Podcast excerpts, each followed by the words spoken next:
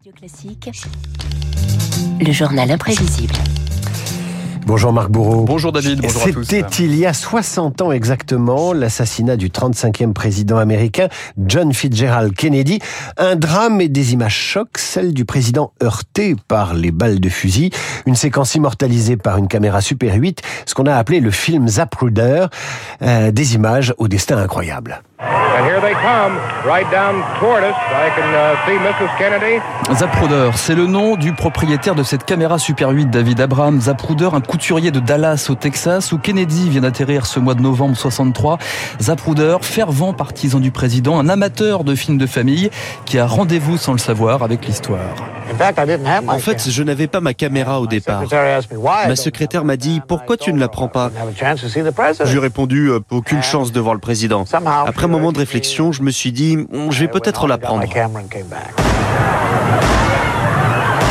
From Dallas, Texas, President Kennedy died at 1 p.m. Central Standard Time. 22 novembre 1963, Delay Plaza, la limousine décapotable de Kennedy est visée par trois tirs. Le président s'effondre. Sur les images télé, une foule en panique, la façade de la bibliothèque scolaire d'où seraient partis les coups de feu. Mais ce 22 novembre, c'est une chaîne locale qui décroche un scoop. This is WFAA TV in Dallas, Texas. May I have your name, please, sir? My name is Abraham Zapruder. Abraham Zapruder, à peine une heure après le drame, se retrouve dans un studio et raconte ce qu'il a filmé. J'avais trouvé un endroit au pied d'un bloc en béton en face du parc. J'étais en train de filmer quand le cortège présidentiel négociait son virage et nous passait devant. J'ai entendu un tir. Il s'est penché sur le côté, puis j'ai entendu un deuxième tir. Il y avait du sang partout. J'ai arrêté de filmer quelques secondes plus tard.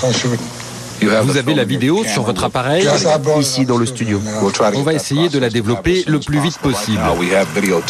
Alors ce sont finalement les autorités qui s'en emparent hein, très rapidement, vous l'imaginez. Deux copies pour l'État, l'original est restitué à Zapruder. Sur la pellicule, une séquence de 26 secondes 6 dixièmes. L'un des premiers à visionner les images, c'est un journaliste du magazine Life, Richard Stolley, le lendemain du drame, en compagnie des services secrets. There's no sound, of course, so you supply the sound in your own mind. Il n'y a pas de son, bien sûr, mais vous l'imaginez dans votre esprit. La ville était pleine de journalistes en compétition sauvage. Ils n'arrêtaient pas de frapper à la porte de cette petite pièce où Zapruder nous montrait le film. Nous sommes allés dans son petit bureau privé en uh, désordre. Il m'a dit qu'il avait fait un cauchemar la nuit précédente. Il était à Times Square, quelqu'un sortait d'une salle de cinéma sordide et alpaguait les gens. Venez voir le président Kennedy qui se fait tuer sur grand écran. Zapruder "I m'a dit, ça ne doit happen." pas arriver. I said, "Life Je lui ai promis, et c'est comme ça film." que nous avons eu le uh, film. Et 60 ans après, on est toujours pris par ce récit. Exactement, hein, finalement, ça n'a pas changé. Time Magazine attend plusieurs semaines avant de publier des clichés. L'Amérique s'arrache ce numéro, vendu jusqu'à 60 fois son prix au marché noir. Parallèlement, des copies volées de la vidéo commencent à circuler. Il faudra attendre 1975 pour que l'une d'entre elles soit diffusée à la télé.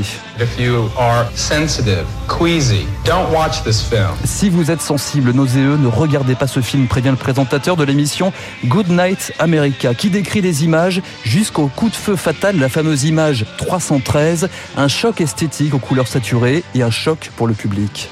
And now, At the bottom of the screen, the headshot.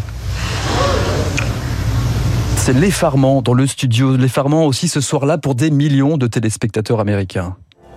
Stupidest film I've seen like before. Seen it 33 times, maybe more. Ces images, j'ai dû les voir 33 fois, peut-être plus, écrivait encore Bob Dylan en 2020. Le film Zapruder fait aussi entrer l'Amérique dans l'ère du soupçon. Pourquoi avoir attendu 12 ans pour euh, les diffuser au peuple américain? Pourquoi la commission Warren, chargée de l'enquête, a sous-exploité les images? Enfin, pourquoi ce document était classé secret défense? Une bataille menée dès 67 par le procureur de la Nouvelle-Orléans, Jim Garrison. Ça montre bien qu'il y a quelque chose derrière, quelque chose plus gros que ce qu'on peut imaginer. C'est peut-être la démonstration d'une conspiration. Je suis convaincu que le gouvernement a participé à l'un des plus gros mensonges de l'histoire pour sauver la face. D'un jour, quelque part, quelqu'un aura enfin accès à la vérité. Je l'espère. Jim Garrison et son combat mis en image, évidemment, mis à l'écran dans JFK euh, d'Oliver Stone. Le film Zapruder, c'est aussi le film que les journalistes, les scientifiques et même les conspirationnistes se passent en boucle. La vérité est là sous les yeux. Cette séquence de 26 secondes, c'est enfin une révolution, celle du journalisme citoyen, selon Alexandra, la petite fille d'Abraham Zapruder. Ça a mis 12 ans à être publié. Aujourd'hui, il faut 12 secondes pour mettre la vidéo sur YouTube. C'est ce qui est fascinant, c'est l'histoire de la technologie.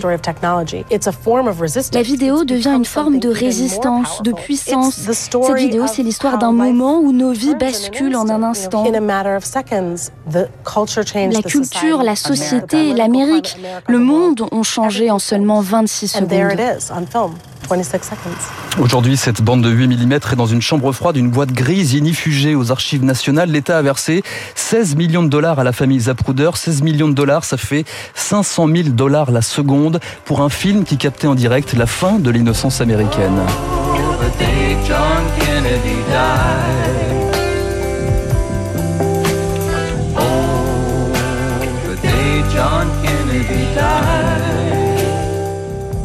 Le journal imprévisible de Marc Bourreau et ce récit incroyable, on peut l'approfondir euh, avec le numéro du magazine Society cette semaine euh, où en revoyant le film JFK d'Oliver Stone ou son documentaire sur cet assassinat de Kennedy, tout de suite, la guerre du miel.